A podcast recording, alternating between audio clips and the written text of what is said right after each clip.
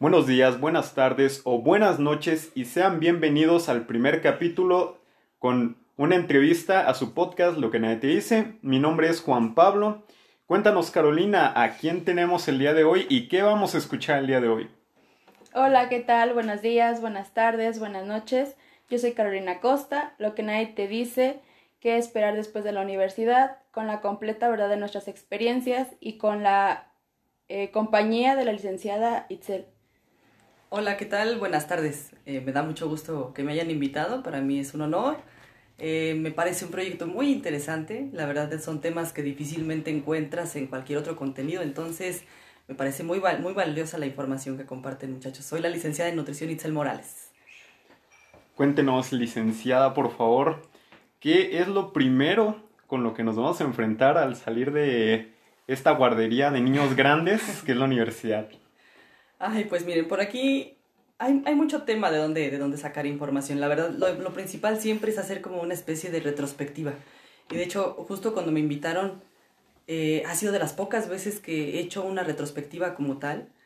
Eh, eh, pocas veces he pensado cómo es que llevamos ese trayecto y vale la pena de pronto investigarlo y revisarlo en, como en experiencias de otras personas. Claro, no se vive lo mismo para cada profesional y depende también del área en la que estén, de la, de la profesión en sí. Pero yo les voy a hablar un poquito acerca de mis experiencias en la parte de la nutrición, porque definitivamente es una carrera que actualmente está muy demandada y que a lo mejor muchos de los que los escuchan están estudiando esto o están eh, pensando estudiar esto o ya ejercen incluso, ¿no? Y, y puede que, que, compartan alguna experiencia conmigo o igual que se den una idea, ¿no? Pero les digo, esto no es para predisponer, es únicamente para, para abrir, abrir un, un paradigma aquí. Claro. Interesante. Eh, ¿Qué fue lo primero que usted encontró de, digámoslo así, como la primera muralla que tuvo que derribar al salir de esta etapa? Miren, eh, pues esencialmente lo clásico, ¿no? Lo clásico que te enfrentas. ¿Y ahora qué hago? es como que ya terminé, eh, siento que tengo las herramientas necesarias o no, dependiendo, porque no sabes ya afuera con qué te vas a enfrentar.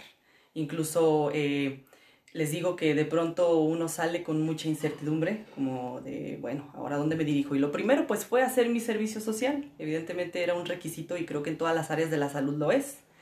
Y también fue un reto porque buscas, buscas oportunidades y ves la manera y quieres algo que te guste, ¿no? Creo que, creo que de este lado uno busca esa experiencia para, para tu poder ejercer posteriormente. Pero creo que muchos también caen en esa, en esa parte de, pues ya, lo que sea, con tal sacar mi servicio y titularme que también es válido porque hay veces que hay pocas oportunidades y pues de, definitivamente hay que buscar esa opción. Eh, entonces, eh, les cuento que para mí fue complicado al principio, fue, me tardé de hecho un rato y, y este, y está bien, también eso es una parte, que, que no se desesperen porque no, no son los mismos tiempos para todos y aunque te tardes un poquito más, pero va a llegar esa, esa situación. Entonces, di mi servicio en un hospital. y muchachos, pues, ¿qué les puedo decir? La verdad es que eh, aprendes mucho, tanto en la parte de lo que tú haces, en este caso la nutrición, pero aprendes también a, ser resistente. Es un ambiente oscuro hasta cierto punto, en el que te vuelves fuerte porque al final la convivencia y demás cosas, pero sí, definitivamente un hospital te foguea para lo que vas a hacer posteriormente les puedo decir que, que ahí aprendí eh, justo a ser un poquito más fuerte en cuanto a mi carácter, porque yo me considero una persona muy sensible, muy sensible y, este, y creo que eso me ayuda en cierto modo mi trabajo, pero a la vez hay que ser un poco más fuertes en ese sentido para resistir lo que está afuera, porque la verdad es que no todo es color de rosa, muchachos. Si bien la nutrición tiene cosas tan hermosas, hay contrastes bien fuertes ahí que hay que sortear. Entonces les digo, pues bueno, dar el servicio, después de eso eh, la convivencia, lo que aprendes ahí, terminas esa etapa y que viene la titulación, ¿verdad? que también eh, depende mucho de cómo te fue en tu vida universitaria. Es decir, ya ven que hay varios métodos para titularse, en todas las universidades los hay, y de pronto hay unos que eh, demandan pues inmediatamente el, el dinero, o algunos otros donde haces alguna tesis o algo por el estilo. Pero pues aquí lo más importante siempre es el recurso sabemos que nada es gratis y también es un, un, costo. O sea, la verdad es que eso demanda esforzarte, trabajar muchas veces para juntar tu dinero del título, ¿no? Y les puedo contar que yo ya ejercía, ¿verdad? Este, ejercía no de forma ilegal, claro. Creo que todos empezamos atendiendo familiares, atendiendo amigos y Ah, demás, claro. sobre todo en este contexto. Pero eh, definitivamente ya empezaba yo a foguearme de alguna manera. Y bueno, ya hasta que me titulé fue que ya empecé un poquito como más liberada en ese, en ese sentido. Pero bueno, de momento es como la primera etapa. Este, y les comento que, que ya después de que te titulas, empieza a haber ese desempleo, ¿no? El que buscas como, Claro. ok, estoy titulada, pero este, quiero poner un consultorio, quiero hacer esto, quieres hacer muchas cosas, pero a la vez no haces nada, de lo mismo que, que de pronto estás frustrado y demás. Pero sí les digo que, que, que, disfruten cada etapa porque sí es un hecho que en un tiempo, lo que al menos lo que me pasó a mí, es que iba como cumpliendo metitas a corto plazo, pero cada vez buscaba más. Era como de, ok, ya tengo esto, ahora que sigue, ahora que sigue. Y estaba así, nunca disfruté como verdaderamente lo que ya tenía en el momento. Entonces sí les recomiendo mucho que vayan ahí tranquilos, que no, no se me desesperen porque la verdad es que es un poquito de resistencia, es un poquito de estar ahí persistente, pero siempre, siempre hay una oportunidad. La verdad es que eso sí lo tengo muy claro. Mm, Se puede tardar lo que sea, pero siempre habrá una oportunidad, solo que hay que estar bien atentos para recibir esa oportunidad, porque es un hecho y suena cliché, pero la verdad es que las oportunidades no se dan dos veces. La tienes ahí en el momento y la tienes que tomar. Y a veces son decisiones muy eh, así en rápido. Y así fue como obtuve mi primer trabajo, justo de una decisión que ni siquiera pensé. Y hasta la fecha sigo laborando ahí. Y ahorita les cuento, muchachos, porque les voy a contar de mi primera consulta y, y es, es una experiencia que no se me olvida, porque, eh, no, yo estaba temblando, entonces, entonces por eso les digo, pero por ahí va la cosa, ya más o menos les estoy dando un indicio de cómo va todo esto. Y platíquenos lo que nadie le dice de ese proceso en el que usted eh, estuvo, pues no sé, inmersa, que no sé si nos puede hablar de las emociones, sentimientos, esa, no sé, a lo mejor decepción, eh, y a la vez de que tengo que salir de eso. No sé si pudieran, pudiera hablarnos un poquito de cómo es que se sintió en todo ese proceso que ya nos contó ahorita. Claro que sí, fíjense que aquí está mucho esa parte emocional y les digo, depende también de cada individuo, pero hay personas que definitivamente tienen un poco más de, eh, tienden a expresar más sus emociones, hay otros que reprimen un poco más, pero siempre está es- ese hecho y siempre hay miedo. La verdad es que el miedo al fracaso, el miedo al, al no conseguir trabajo siempre está, pero creo yo que es un factor importante. En alguna ocasión, no recuerdo si lo leí o lo escuché, pero eh, mencionaban una frase que me quedó y me gustó, que decía que, que a veces hay que incomodarse para crecer. Eh, el hecho de que tú estés incómodo te permite buscar medios para poder salir de esa incomodidad y dentro de eso implica que avances, ¿no? Esto no quiere decir que cuando tú te estableces mm, no vas a disfrutar el hecho de que ya tienes un trabajo y demás, ¿no? Pero sí es importante tener una delgada línea y ese balance entre lo que ya estoy bien establecida y no sentirme cómoda por mucho tiempo o cómodo por mucho tiempo, sino tratar de incomodarme, buscar un poquito la incomodidad en ese sentido. Entonces ahí entra mucho en juego la parte emocional. Eh, de pronto sí colapsas. La verdad es que hay veces que, que, sí llegas a, tu límite. Esto, les digo, pues depende mucho de a qué te dediques y depende mucho también de tu, de lo que aportes, ¿no? Porque también eh, en eso influye que tanto te esfuerzas, pues, y, de ahí deriva que de pronto sí te cargas demasiado, te cargas demasiado y, al final colapsas. eso es un hecho. Pero eh, ahí implica, obviamente, esta parte de saber que, que todo tiene un porqué y que por algo estás ahí y, y tú mismo te das ánimo. La verdad es que es, es importante que uno mismo se eche porras porque es, es complicado como recibir ánimos de los demás Ujú. que verdaderamente sean sinceros. O sea, definitivamente de, tus fa- de tu familia y amigos que a lo mejor sean eh, allegados a ti o que conozcan tu proceso, pero nadie más va a conocer tu proceso tanto como tú. La verdad es que tú vas a ser eh, el dueño de tus emociones y vas a conocer lo que te implicó llegar hasta ahí. Y, y por eso, cualquier logro, por más mínimo que sea, festéjenlo, porque mm, costó, costó. Claro. Y entonces, de pronto uno se deprime, de pronto uno está triste, uno está Ujú. frustrado. Eh, fíjense que ahí me recuerda mucho una etapa que tuve, porque déjenme decirles que ya tengo un rato ejerciendo, eso sí es un hecho, ¿verdad? Ya me siento, ya me siento viejita, pero, ya tengo que ser, ah, ya cinco años ejerciendo esto, ¿no? Al principio, pues, obviamente, el primer año casi no cuenta porque es agarrar, agarrar. Pero ya de ahí vas tomando tu estilo y tu forma y ya son los que se consideran eh, tiempo neto. Entonces, en ese tiempo, una temporadita, de hecho, no muy alejada de este tiempo, ya es reciente, eh, justo acabo de pasar ese proceso, fíjense, está, está en calientito. este, lo que sucedió fue que me cargué de muchas cosas, ¿no? Dije, puedo, puedo con todo. Y sí, puedes con todo, pero no con todo a la vez. O sea, a veces es un hecho. Entonces, híjole, yo ya sentía que no salía de los compromisos que tenía que llevar a cabo y, y dije, no puedo hacer mi trabajo mal. Entonces me saturé, me saturé hasta de mi propio trabajo y eso no lo debes permitir. No te debe de cansar tu trabajo, al contrario debe ser el trabajo que no es trabajo. Entonces llegó un punto en el que yo ya, de verdad, decía, híjole, tengo consulta, deja hoy. Es así como, ya era más por el esfuerzo, pero en realidad a veces es válido sentirse así. No, no, no se sientan como, y ya no, ya no sirvo para esto. Porque es válido sentirse cansado, es válido sentirse eh, fatigado a nivel mental, no solamente físico. Porque a nivel mental y emocional de pronto hay un desgaste importante que nadie se da cuenta. Pero es ahí donde depende tu resiliencia en este caso, pero también hay que saber que en este caso a lo que yo me dedico, que es la nutrición, es un trabajo es un servicio al cliente. y el servicio al cliente es de los trabajos más complicados.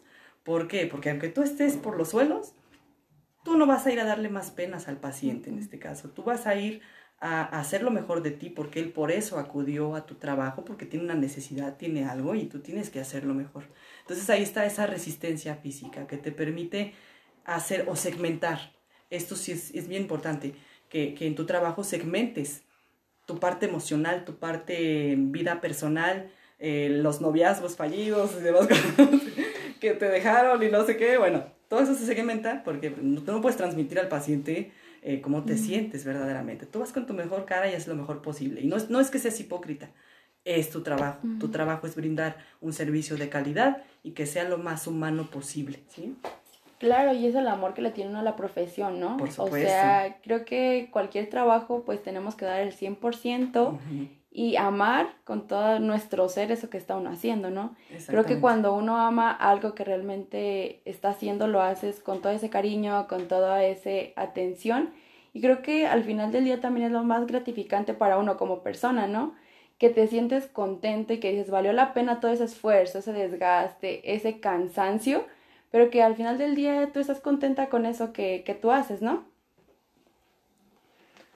Lo siguiente que quiero tratar es algo que sentimos, incluso llegando a la universidad, diría yo, lo que acaba de decir de el miedo a encontrar trabajo. Vienen los miedos también de independizarse, que si ya veo que mi compañero tiene carro, que si veo que ya tienen casas.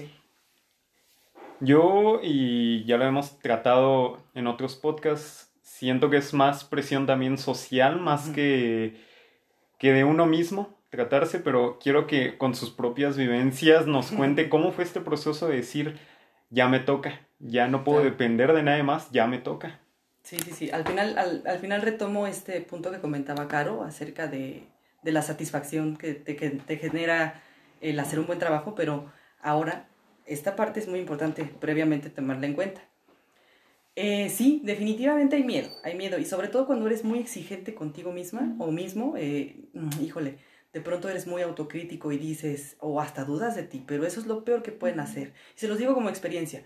Habrá pacientes, habrá eh, personas, habrá en general el contexto, te va a hacer dudar de tu trabajo. Y, y no puedes permitir eso. La verdad es que lo único que tú tienes, la única herramienta que tú tienes para tu trabajo eres tú mismo. Y digamos que es, justo, siempre pongo este ejemplo cuando me platican de algo así, porque al final habrá personas, como comentas eh, precisamente Juanpa, que, que ya tienen un carro, que ya tienen demás recursos, ¿no? En este caso de la nutrición, habrá profesionales que ya tienen maquinaria importante, tienen equipo eh, sofisticado, tienen de todo, ¿no?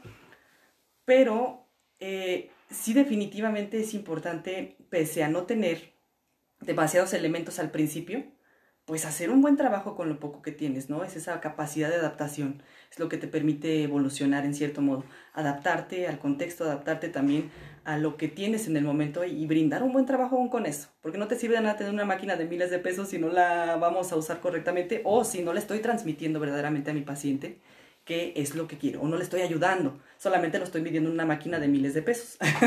Entonces, todo ese tipo de, de cuestiones pasan. Pero ahora, si, si yo me... Mm, el peor error que podemos hacer es compararnos, ¿no? Compararnos con, con otras personas, con cómo lleva su camino, porque probablemente para algunos fue más difícil, para algunos todavía están en el proceso, algunos ya llegaron y, y les digo, los tiempos al final varían, varían eh, proporcionalmente a cuando iniciaste, proporcionalmente también a qué es lo que quieres hacer, a qué es a lo que quieres alcanzar. Entonces, eh, sí, les digo, dentro de los errores que puedes cometer y que también, en cierto modo, yo lo he hecho y todos van, de verdad que todos pasamos por esto, creo yo. Ves a tu profesor, ves a tu este, colega y dices, híjole, ¿en qué momento voy a empezar a generar suficiente para poder salirme de mi casa? Porque mis papás ya me están presionando y porque ya me dicen, a ver, hija, ¿qué está pasando? Ya te di el estudio. O bueno, en este caso, eh, con mis papás, tuve la fortuna de que me apoyaron, pero yo aportaba, yo siempre trabajé, este, fui mesera mucho tiempo, entonces, pues en cierto modo me siento orgullosa de eso, porque fue una parte importante para poder estudiar. Pero si queda ese hecho y esa espinita personalmente que dices, ¿cuándo voy a independizar? O sea, a lo mejor no para vivir con alguien o sí, dependiendo, eh, dependiendo de cada quien, o para formar una familia o no, es, eso depende de cada quien, no hay un no hay un protocolo que te diga, ok, te, independizas nada más porque te vas a casar, o te independizas porque ya tienes tu familia, o, algo así, o porque te mantienen, no, sé. Claro que no, la verdad es que eh, en lo personal, eh, esa parte de independizarse va más por el crecimiento personal que por eh, otras cuestiones. Entonces sí queda siempre esa parte por presión, como comentaba, social, a veces de los padres, a veces de uno mismo pero sobre todo de uno mismo. Uno es el que se presiona y dices, a veces los papás ni cuenta se dan de que estás ahí. y sabes, pues todavía sigue aquí, ¿en qué momento, no?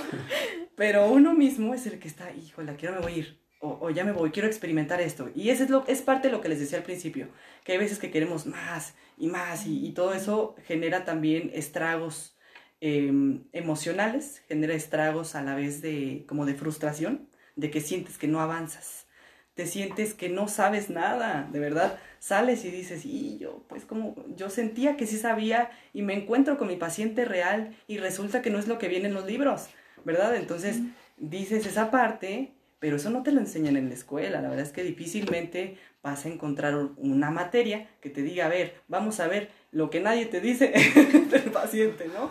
Eh, eso, eso sí, verdaderamente no existe, no, ahí no existe, decía el comercial. Entonces, en este caso, lo que tienes que hacer es pues una especie de fogueo tú mismo, ir encontrando tus medios, obviamente no se experimenta, pero al final la experiencia te va dando esas pautas para poder llegar a donde, al entendimiento completo.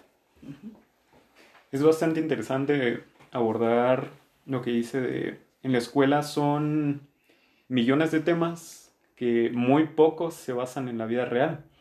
Lo vemos en, incluso como dicen los memes de de ¿y matemáticas para qué van a servir más adelante? Pues sí, o sea, te quedas con, pues no sé, o sea, no voy a sacar la raíz cuadrada de mi cuenta. Pero sí te prepara para ciertas cuestiones, ciertas características. En este caso, como dice en la nutrición, en el paciente va a haber poco tiempo y tiempo vital, porque no puedes este, también tardarte dos, tres horas, no, tiene que ser ahí y ya. Entonces, también necesito que nos transmita cómo es esta presión de saber, ya soy el profesional, tengo que abordar, en este caso, algo muy importante que es una persona. Se me puede ir, se me puede complicar, o incluso no solo él, o sea, la familia me, va a colgar, pero ya es esta presión de, de es el momento y es ahora. Sí, fíjense que eh, esa parte, bueno, como les digo, en la escuela en realidad pues aprendes muchas bases teóricas, habrá algunas materias que son prácticas, pero nada se compara con, la realidad de cuando convives con tu paciente. La verdad es que no. Y, este, y les digo, difícilmente hasta la parte hipotética, que de pronto que llegamos a generar, no sé, a lo mejor un escenario posible de cómo podríamos actuar en el momento. Pero al final es un escenario controlado, ¿sí? es hipotético, es algo que tú tienes bajo control. Pero ya al estar con una persona, un paciente real, en este caso les digo, estamos hablando un poquito pues más en el enfoque de nutrición, eh, no es un escenario controlado, es algo que tú, es impredecible, porque hay tanta variedad a la hora, hay tanta diversidad, pues en este caso con los pacientes que no sabes con qué te vas a enfrentar. Eh, y les cuento, aquí viene a colación un poquito mi primera consulta, ¿verdad? No sé si quieren que les cuente. Por favor, por favor. Híjole, muchachos, está bien chistosa. Bueno, em, mi primera consulta me refiero a consulta bien. O sea, ya paciente desconocido, paciente que llega y estás bien nervioso, ¿no? Entonces, eh, ya era un paciente eh, que no era una, déjeme recuerdo, era una señora de 70 años híjole, tenía esa presión porque es una, es una adulta mayor. Entonces todavía con más carga de presión justamente porque son personas vulnerables, son personas que requieren atención, eh, pues a lo mejor diferente, ¿no? Una atención más, más específica. Entonces yo ese día, fue mi primer día de trabajo, de hecho. Yo llegué en blanco porque no sabía ni en qué consultorio, llegué así a ver quién está, quién, quién soy, y llegué con todo mi equipo. Dije, yo me voy a llevar todo, a ver qué ocupo allá. Llegué con mi papel, llegué con mi historia clínica como de tres hojas, llegué con este, varias hojitas extras, llegué con mi computadora y dije, no me puedo llevar la impresora a ver si hay ahí, ¿verdad? Y me llevé que el equipo, que la báscula, yo iba cargadísima. Y llego y llega mi paciente. No, pues ya se presenta y todo. Y yo estaba con los nervios a tope porque pues al final tienes que hacer lo posible, ¿no? Entonces me di cuenta ahí justamente algo de lo que tú comentas, que hay que ser prácticos, prácticos pero efectivos. Porque esa historia clínica, bueno, para que no, los que no conozcan que es una historia clínica, es recopilar los datos del paciente, datos básicos para poder atenderlo posteriormente. Es como un expediente, pues. Entonces, eh, llevaba mi historia clínica como me la enseñaron. No, pues tienes que llevar este aspecto tras este aspecto y así, así, así, así, linealmente, para que todo, tengas toda la información. Pues resulta que yo ya estaba notando y dije, no, me estoy tardando mucho aquí tengo que hacer algo. O sea, en mi mente pasaba, no me puedo tardar una hora en hacer una historia clínica y la consulta, ¿dónde está? O sea, entonces ahí fue donde me cayó el 20, en el sentido de, no, es que algo estás haciendo mal porque no puedes estar eh, tardando tanto en preguntas de que si tiene gas, si tiene luz, si tiene agua, ¿verdad? Entonces, obviamente son importantes, pero tú te vas fogueando y vas, te vas dando cuenta que esa historia clínica se puede hacer a través de una plática y no de un interrogatorio, como si el paciente fuera a, no sé, a que lo interrogaran en la policía, ¿verdad? Este, ay, a ver, esto, esto, empieza a platicar y el paciente te va soltando información y lo que tú agarras, ay, anótalo, anótalo, porque al final es información buena, es efectiva. Y entonces, bueno, resulta que ya recorté la historia clínica y dije, ya hasta aquí le dejo, ya es lo que me sirve. Y empecé a hacer el abordaje y dije, ay, ¿ahora qué hago? No, yo estaba así como en mi mente, obviamente no se lo expresaba a la paciente. Pero me dice la señora, para eso yo le pregunto antes. Ah, iba con una familiar, ¿tiene dónde recibir un plan de alimentación, es decir, celular o algo para enviárselo de forma digital? No, doctora, lo que pasa es que ya ni señal hay. Y creo que mi hija no, ahorita no trae este, ni datos, ni... Bueno, la señora no me dijo datos, ¿verdad? Pero este, algo para ahí va. La cosa. Entonces el chiste es que... Y ahí, ¿qué hago? O sea, no me pasmé nomás porque estaba la señora ahí. Pero dije, ¿qué voy a hacer? O sea, ¿cómo hago mi plan de alimentación? Entonces dije, bueno, pues vamos a escribirlo aquí, ¿no? Tenía una computadora al lado, era el único recurso que tenía, obviamente las herramientas para empezarla a medirla y demás. Ahí sí hay que ser efectivos, ahí sí no nada más puro peso y talla, sino hay que hacer un poquito más, pero bueno, ese es otro rollo. Entonces, empecé a redactar el plan, pero saben que ahí les va lo siguiente. Les cuento rápido ya para que contemos esta historia. este, esta señora resulta que iba por una situación eh, digestiva, es decir, una infección gastrointestinal, pues. Y no tenía hambre, no le daba hambre. Entonces tú haces tu cálculo de calorías y todo, y resulta que para que la señora esté bien le tocan 1600 calorías. Pero le preguntas qué es lo que está comiendo y si acaso se toma una avenita y si acaso se toma una manzana. Entonces me quedé así como de, ¿what? O sea, ¿qué voy a hacer con estas calorías y lo que come? ¿No? Entonces muchos pensarían, ya me salió bien bonito mi cálculo, el 100% aquí ya está todo. Pero resulta que la señora no, no va a haber manera, pues, de meterles esos, alimentos. Entonces dije, y me quedé así como que hago. Y la cuestión es que hay que tomar decisiones, como les digo muchas veces, en el momento. Y no es que sean decisiones apresuradas, pero se ocupan, ¿sí? Entonces en este punto lo que, lo que decidí hacer, bajo las circunstancias en las que estaba, fue eh, preguntarle, a ver, cuénteme, obviamente ustedes saben, un recordatorio, eh, lo que come en su día a día. Cuéntemelo de ayer. Ah, pues ya me empezó, ¿no? Pues que esto y esto. Entonces yo empecé a redactar el plan a partir de lo que ella come y un poquito más, ¿sí? Esto como si fuesen metas a corto plazo, por siempre, metas, metas y metas. Y ahí hasta alcanzar, obviamente, lo que yo ya tenía estimado. Pero es justo eso, que, que es lo que nadie te dice. Y, y, pues a veces hay que ponerse un poquito en aprietos para, para poder aprender. Y desde ahí, a partir de ahí, empecé a reestructurar mi mente y empecé a reestructurar mi forma de trabajo. Y empecé a decidir y empecé a hacer cosas en el momento, empecé a llevar menos recursos pero más efectivos, empecé a volverme un poquito más ágil y me ayudó mucho esa paciente. Todavía la recuerdo y me tengo su contacto, de hecho, a ver si al rato le hablo. salúdela, salúdela por favor. hay que saludarla por favor, que no dije su nombre, pero pues si la veo, la saludo. ok. Eh, algo que me está quedando muy marcado de todo esto es que el pensamiento cambia por completo. Todo lo que vemos en la universidad y todo eso es un pensamiento hasta cierto punto, digamos, no tan desarrollado. Es como, sí, para cuestiones todavía de estudiar, de practicar, pero ya cambia completamente el pensamiento en el mundo laboral. ¿Cuál fue su primer acercamiento a salir de la universidad y decir, de ahora sí me voy a me voy a pelear con los perros ahora sí porque ya hablamos de como digo de algo ya mm, al mundo real de al mundo ficticio. Sí sí sí. Mm, pues en sí el primer acercamiento a lo mejor como de mm, que me puso retos o que me puso también en una situación así pues sí tengo que decirles que también hay, hay, hay, de todo. Hay pacientes que, que te van a estar eh, eh, como cuestionando mucho a la hora de, de, dar tu consulta o a la hora de hacer tu trabajo. Y en todos los trabajos creo que siempre hay un hay personas que te cuestionan y que van a estar ahí insistentes, de pronto haciéndote dudar. Y te enfrentas a esa parte y te enfrentas también, en este caso, al ambiente, de pronto con médicos, eh, de pronto con algunos otros profesionales del área, que hay mucha jerarquía por acá. Entonces, eh, dentro de esas jerarquías, mm, todavía falta esta parte del reconocimiento para la nutrición, todavía hay mucho esfuerzo por hacer.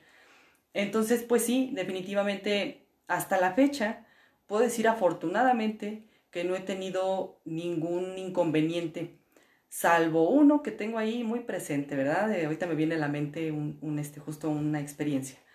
Eh, ¿Se las cuento? por favor, por favor. fue, fue, justamente con, con, un médico. Este, bien, eh, no, no, tenía el gusto de conocerlo personalmente, más lo había visto y había una convivencia, pero nada más como de saludar así cordialmente. Entonces ese día estaba yo en la sala de espera de donde laboro y, y resulta que llegó el médico y, me, me, presenta otro doctor con quien me llevo muy bien, porque de hecho tengo muchos, muchos amigos ahí, en por eso les digo que afortunadamente no he tenido tantas experiencias negativas en ese sentido. Entonces me presenta el doctor con esta persona y le dice, doctor, ella es la nutrióloga Itzel Morales, mire, se la presento y todo, todo, este, es la que nos ayuda con los controles metabólicos aquí en, en este espacio y demás. A ver, ven para acá, me dice. Y ahí va. ¿Qué pasó, doctor? Dígame.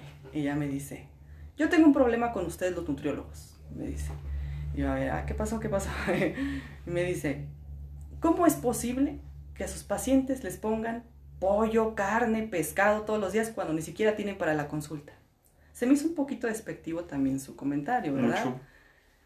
Y le dije, eh, este, ¿cómo, ¿a qué se refiere, doctor? O sea, yo todavía insistía porque pues en realidad no conocía, no sabía por qué me hacía esa pregunta a mí. Y dice, pues sí, con los nutriólogos que he trabajado, eh, siempre tengo ese problema. Digo, te voy a estar mandando a ti los pacientes, pero a ver, necesito que, que tu trabajo, que les pongas cosas que ellos puedan conseguir.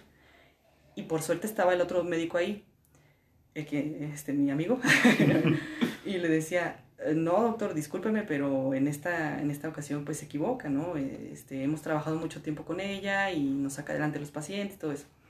Dice, bueno, pues te los voy a mandar y ya muy dudoso pues del trabajo todavía y, y, esto es en parte, no tanto es culpa de los médicos o de algunos médicos, no hay que generalizar, pero es culpa a veces de nosotros mismos, ¿no? Del gremio, que de pronto echamos a perder, que de pronto hacemos un mal trabajo y pues ustedes saben que por uno pierden todos.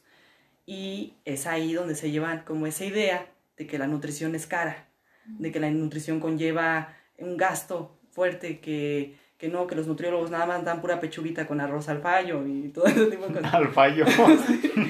Este, o que dan así como que damos pura lechuga, pues esa es la idea. Y así llegan los pacientes, porque también otra experiencia aparte de ello es que, este, en mi experiencia, no, no tanto en ese espacio, en otros espacios en los que he tenido oportunidad de laborar, em, llega el paciente con mucho miedo a los alimentos. Es que me quitaron todo y que voy a poder comer. Híjole. Y entonces tú les das indicaciones, pero aún así tienen el peso de la indicación médica y no te creen. Entonces, ya hasta que lo viven y dicen, ay, no sé si me, sentí, me sentí bien, pues es hasta que te creen. Pero tienen que intentarlo primero, no, no, está la, no es al primer momento. Entonces son varias situaciones con las que de pronto sí, sí te llegas a enfrentar, pero pues hay que tener entereza en ese caso y continuar con tu trabajo. Y claro, es lo que uno como, bueno, pues colegas, ¿no? También es complicado porque vienen esas personas con un estilo de vida diferente, eh, igual el impacto social en cuestión de una alimentación bien, una dieta, y que es como usted lo menciona, que dice, no es que me van a quitar los alimentos, es que esto, el otro, pero es lo que también ha venido que de generaciones atrás, ¿no? Eh, de que dice, no es que comer bien es muy costoso, es que me van a dar un plan súper estructurado y no lo voy a poder llevar, pero es también tener confianza en la persona con la que estás acudiendo y tener confianza en ti mismo de llevar como ese plan de alimentación correctamente, ¿no? Exactamente. Y se me hace muy interesante esto que usted menciona acerca de las personas con las que usted se rodea y que muchas personas no tienen como que esa confianza o que no lo creen a uno capaz. Y creo que es donde uno tiene que dar su 100% y decir, sabes que, pues mira, estás diciendo esto, pero yo puedo y puedo con más, ¿no? Y en las áreas de la medicina, claro, se se habla de varias abreviaturas en cuestión de patologías, de medicamentos y todo esto. Pero no sé si usted nos pueda eh, platicar algo sobre la abreviatura LP. No sé si usted la conoce. Creo que es algo, algo que nadie, nadie le dice a nadie, pero creo que es, es un tema muy importante, ¿no? Si yo les contara, no sé qué.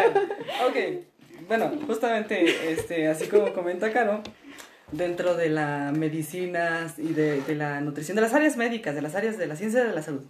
Tendemos a abreviar mucho, es, es un gusto que tenemos.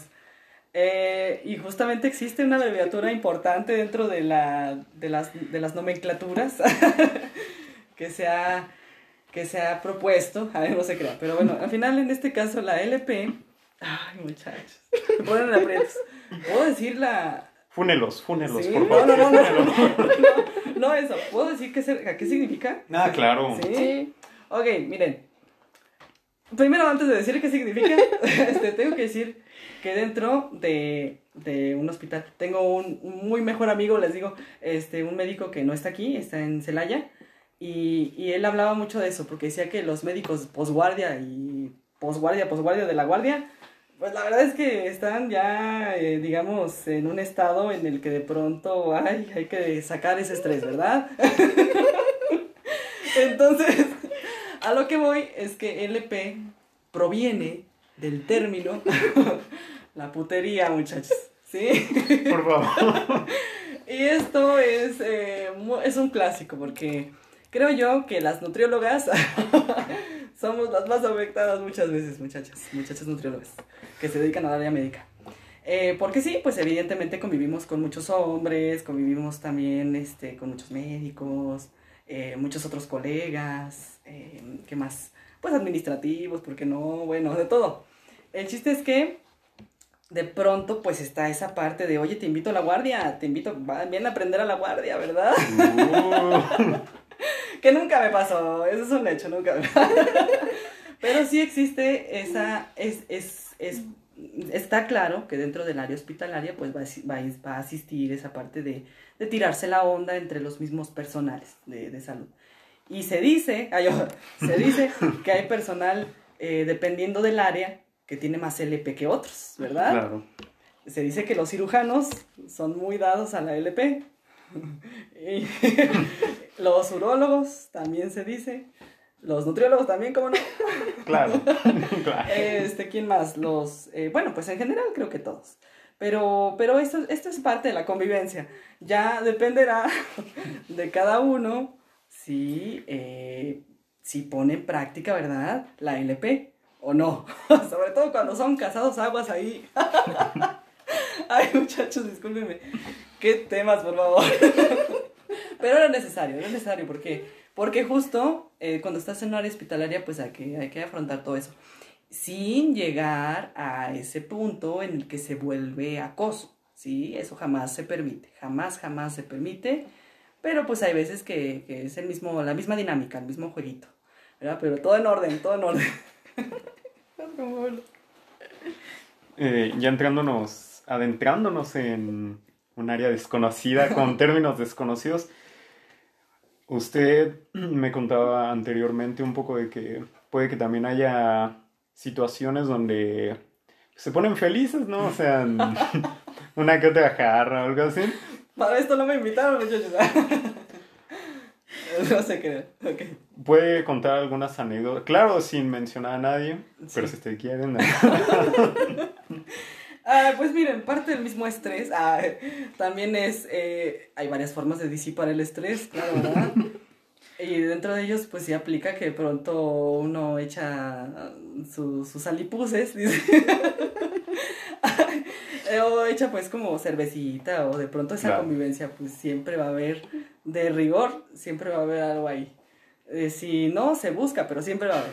El chiste es que, pues déjenme decirles muchachos que por qué no, uno se adentra de pronto en la dinámica, ¿verdad? Y no está mal siempre y cuando no dejes que te sobrepase. y hay muchas buenas experiencias que se viven dentro de todo esto, experiencias sobre todo muy divertidas. Eh, el humor negro de los médicos y el humor negro que se maneja ahí es parte de la convivencia, pero cuando tú lo tomas justamente como es, como humor, se vuelve divertido. Si te lo tomas personal, ay, pues te la vas a pasar bien mal.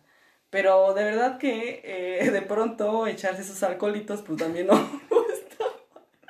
y déjenme decirles que sí. Sí, es un hecho que, que hay, hay varios, hay varios ahí de que sacar em, en este gremio. Pero pues eh, es lo que puedo decir, muchachos. Es todo lo que puedo decir. no se preocupen. ya no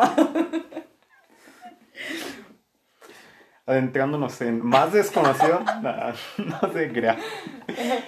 ¿Cómo, ¿Cómo vive esta parte? Porque todavía pues lo está viviendo. De como las amistades, de ir conociendo gente, porque obviamente pues entre más trabajas y pacientes y todo, pues te vas abriendo un, un mundo sin fin de personas y profesiones. Entonces, ¿cómo usted eh, ha vivido esta situación de tal vez conservar, alejar o incluso ver de manera diferente ciertas cuestiones en esto de la amistad? Sí, bueno, la verdad es que de pronto sobre la marcha vas adquiriendo amigos y de pronto vas perdiendo algunos también. Eh, esa es una parte que, que de, a veces hay que tomar decisiones que implican perder en, en su momento alguna amistad. ¿No? Y esto muchas veces tiene que ver con lo que no coincide en cuanto a las metas de cada uno, especialmente si, si van pues a la par, ¿no? Pero dentro de este mismo camino también encuentras a personas que, te apoyan. Es importante, es importante los contactos, es importante, se maneja mucho la convivencia con, y, generar vínculos, eh, eso sobre todo por crecimiento personal. Nunca sabes quién te puede a dar un brincolín. ¿Quién, quién puede ser un brincolín para ti, apoyarte y, hacerte llegar a otro nivel? Entonces es por eso que entablar relaciones positivas con la gente que te rodea es bastante positivo, es de lo mejor que puedes hacer. Les digo, está, es, es verdad, es verdad que nunca sabes de quién vas a necesitar. Nos han dicho nuestros papás, yo creo que todos nos dicen hasta, pues en general. Eh, eh sí, efectivamente, nunca sabes de quién vas a necesitar apoyo más adelante para poder crecer. Así que sí, hay muchas amistades, hay amistades que se pierden y hay que estar preparado para eso. Eh, preparado también para de pronto deslindarte un poco de la parte emocional, eh, que de pronto ya te ocupas y no hay tiempo para tener una relación amorosa, por ejemplo, o si la tienes, llega un punto en el que a veces no funciona por el hecho de que estás tan ocupado cuestiones por el estilo, ¿no? Entonces hay que estar preparado un rato para estar solo. Eso es importante. Y, este, y en esos momentos en los que estás solo, puedes avanzar. Claro, también puedes avanzar acompañado. Y creo yo, siempre he creído en el trabajo en equipo. Eso es excelente. La verdad es que si tú convives para tu trabajo y buscas alianzas o buscas a alguien que te fortalezca y te, te adicione algo a tu persona, vas a crecer mucho más, vas a hacer un buen trabajo. A que si eres individualista. Pero hay ciertas cosas y ciertas metas que dependen solo de ti, no de nadie más. Por eso no podemos echar culpas de que, ay, es que eh, yo quería hacer ese trabajo, pero aquel fue el que no me permitió. Pues no, eh, no hay culpas en esto. Al final es uno mismo y uno tiene que afrontar cada una de las cuestiones y eh, saber, saber que, que, de pronto generar vínculos, generar amistades es importante. Mm, sobre todo del medio en el que estás. Es decir, si te dedicas a la parte clínica, médica y demás, pues vas a tener amigos médicos y esos amigos médicos tienen oportunidades de pronto. Hay ciertos cartuchos que se les llaman, que, que pueden quemar con alguien. Ya quemé un cartucho con este, ¿no? Lo recomendé o algo así. O incluso ya de este lado de pronto he tenido la oportunidad de potenciar trabajo de, algunos, de algunos colegas y eso me hace muy feliz porque en algún momento a mí me ayudaron. Y entonces eh, una misión también para mí es poder retribuir eso de alguna u otra manera. Creo que todo se devuelve en algún punto.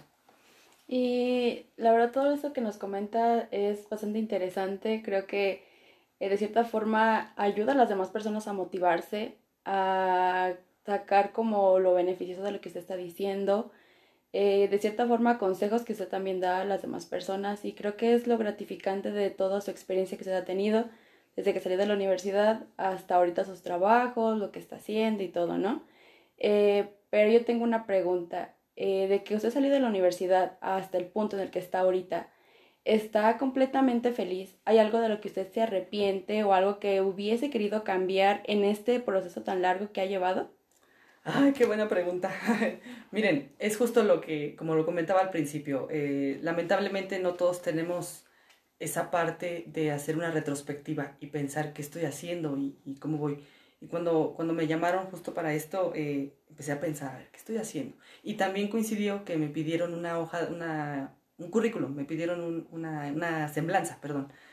Y empecé a redactar mi semblanza y la vi y dije, ¿qué estoy haciendo? O sea, en qué momento pasó, ¿no?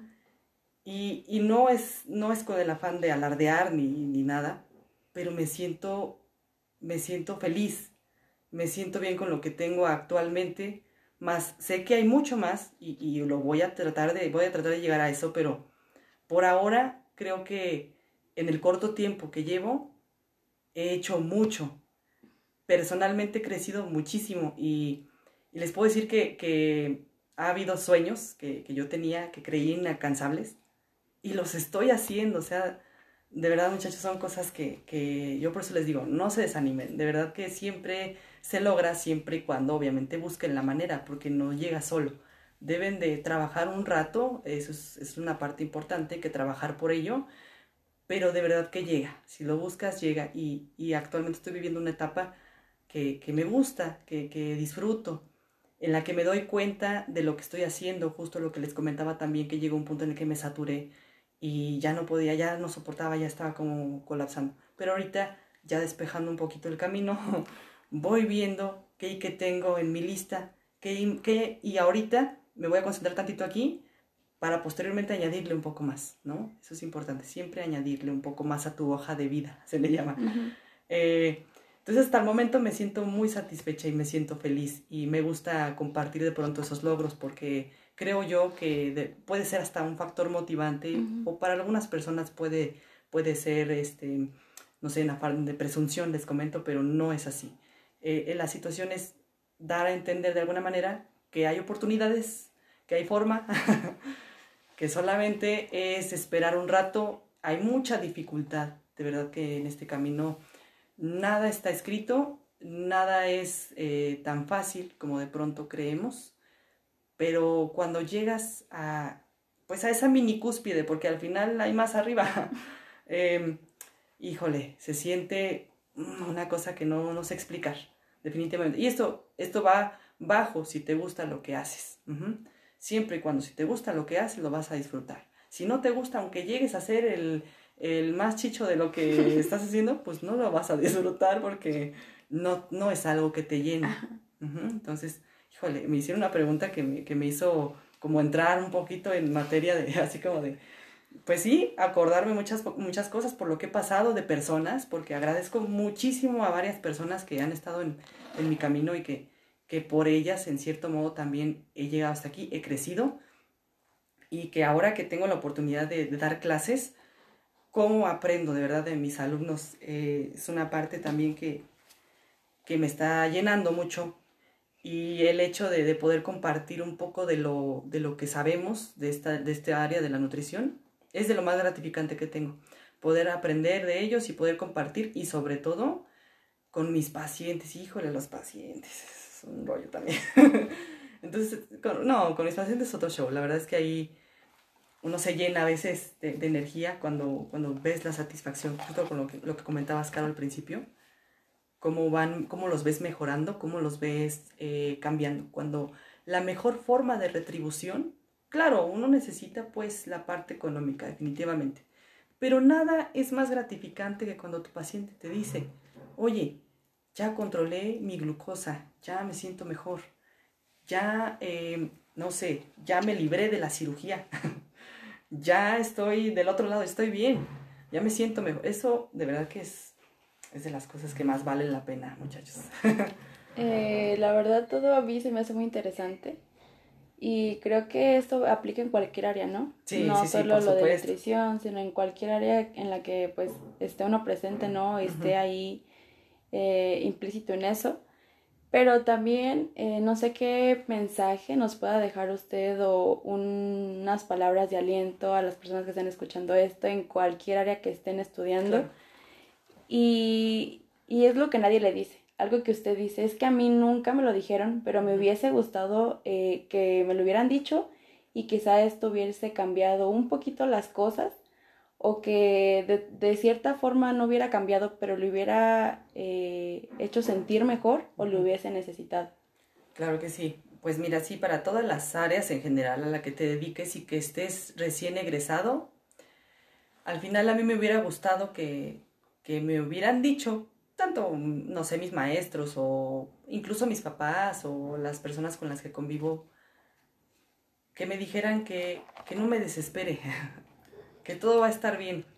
Hubiera esperado esas palabras, porque eh, al final, claro, de mis padres sí, siempre, pero sobre todo de quienes me formaron, ¿no?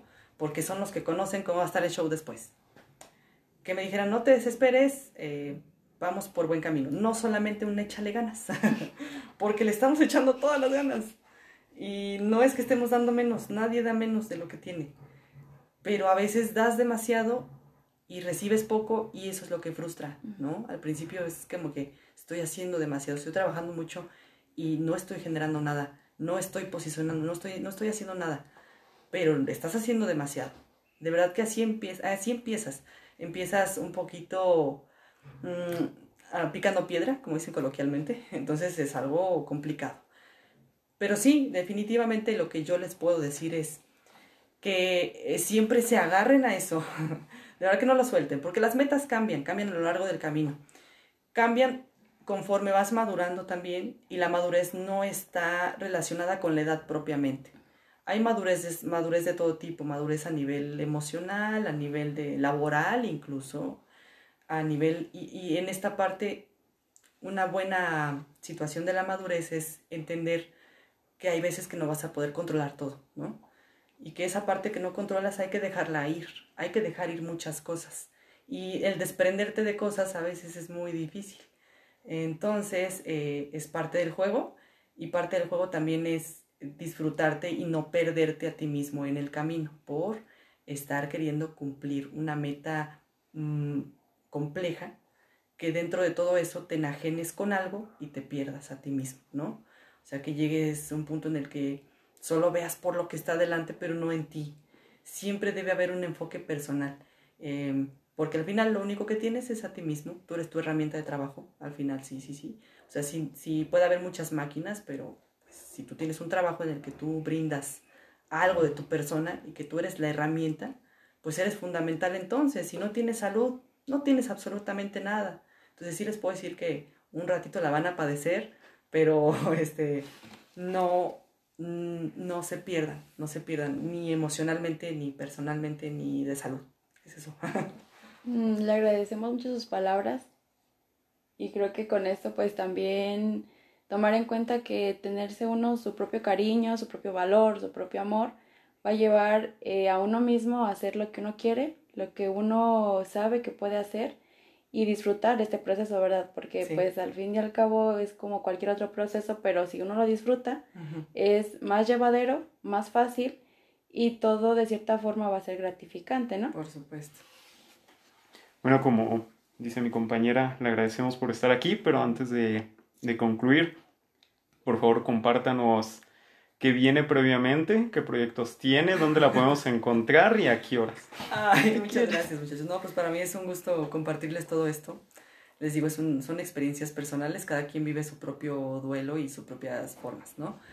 Eh, sí, bueno, les comparto, eh, soy consultora privada aquí, bueno, estamos grabando en Pátzcuaro, bueno, aquí es justamente donde tengo mi, mi consultorio. Eh, también actualmente trabajo en una clínica privada y doy atención sobre todo, sobre todo a pacientes crónicos con enfermedades a nivel metabólico. También soy catedrática actualmente de una universidad este, y eh, ando, ando en esa parte de, soy, soy actualmente, ya estoy entrando en el ámbito de las ponencias, eh, he tenido oportunidad ya de algunos congresitos a nivel nacional e internacional y eh, ¿qué más les puedo decir? Pues bueno, al final es lo que puedo aportarles, ¿no? En este caso. Y andamos, andamos en todo, andamos en todo, muchachos. Bueno, le agradecemos mucho. Realmente fue enriquecedor su presencia. Este tema que abarcamos es complicado, pero gracias por hacerlo simple para los mortales que apenas vamos a, a llevar al siguiente nivel, porque pues, es como un jueguito, vamos por niveles.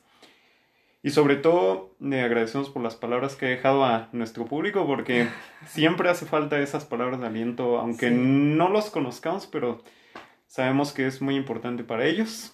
Claro. Entonces, concluimos y esto fue lo que nadie te dice de la vida después de la universidad. Gracias.